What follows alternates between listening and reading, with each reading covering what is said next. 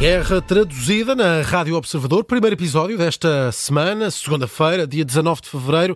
Estamos no dia 726 da invasão russa à Ucrânia. Vamos falar da imprensa dos dois lados do conflito. Hoje começamos com os jornais da Ucrânia, um trabalho do jornalista Rui Casanova.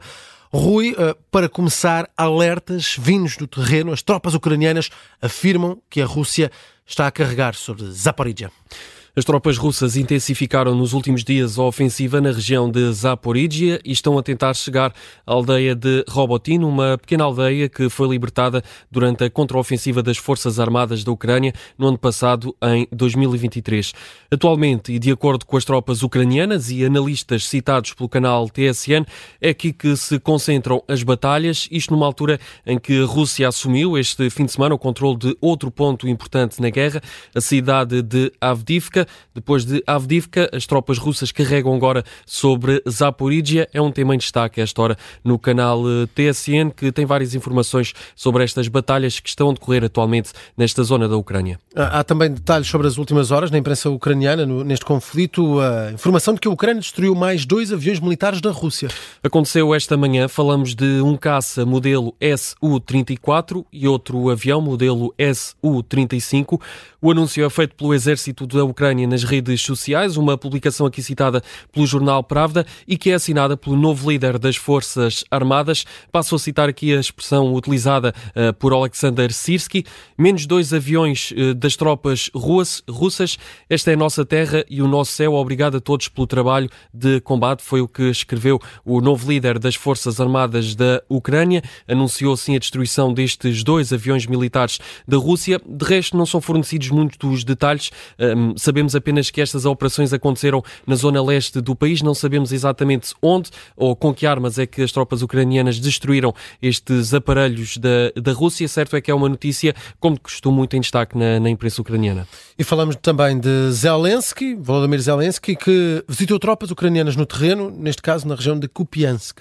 Eh, também é, é frequente este tipo de, de, notícias e, como sempre, os jornais ucranianos dão sempre muito destaque às visitas de Zelensky, seja ao estrangeiro ou ao terreno, como como, é o caso de hoje, uh, visitou nas últimas horas tropas ucranianas em Kupiansk. O anúncio é feito pelo gabinete do presidente ucraniano. Uh, foram divulgadas imagens de Zelensky ao lado dos, dos militares no centro de comando em Kupiansk, zona de Kharkiv. Uh, Zelensky recebeu relatórios, ouviu dos militares um ponto de situação do que é que se está a passar no terreno. Condecorou também alguns soldados, como é habitual, pelo, pelo esforço na defesa do país.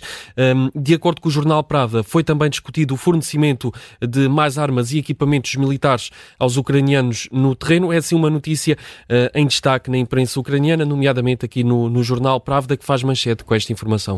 E para fechar, voltamos a falar de Navalny, da morte de Navalny. O tema continua a marcar a atualidade noticiosa na, na Ucrânia. Estamos a falar do principal opositor, opositor russo. Hoje uh, continuamos a ter artigos sobre, sobre esta morte de Alexei Navalny. Sim, porque Yulia Navalny, a mulher de Alexei Navalny, vai ser recebida esta segunda-feira em Bruxelas pelos ministros dos negócios estrangeiros dos 27, um anúncio feito ontem à noite na rede social X pelo chefe da diplomacia europeia, Josep Borrell. É uma notícia em destaque esta hora no, no jornal online Kiev Post.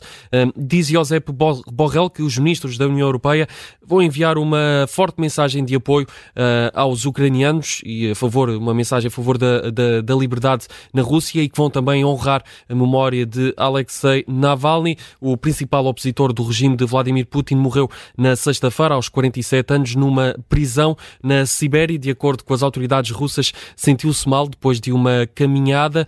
Um, estava preso há cerca de três anos. É uma notícia que continua assim em destaque na imprensa ucraniana e também na imprensa estatal russa, como vamos ver no próximo episódio. São os destaques de hoje da imprensa ucraniana.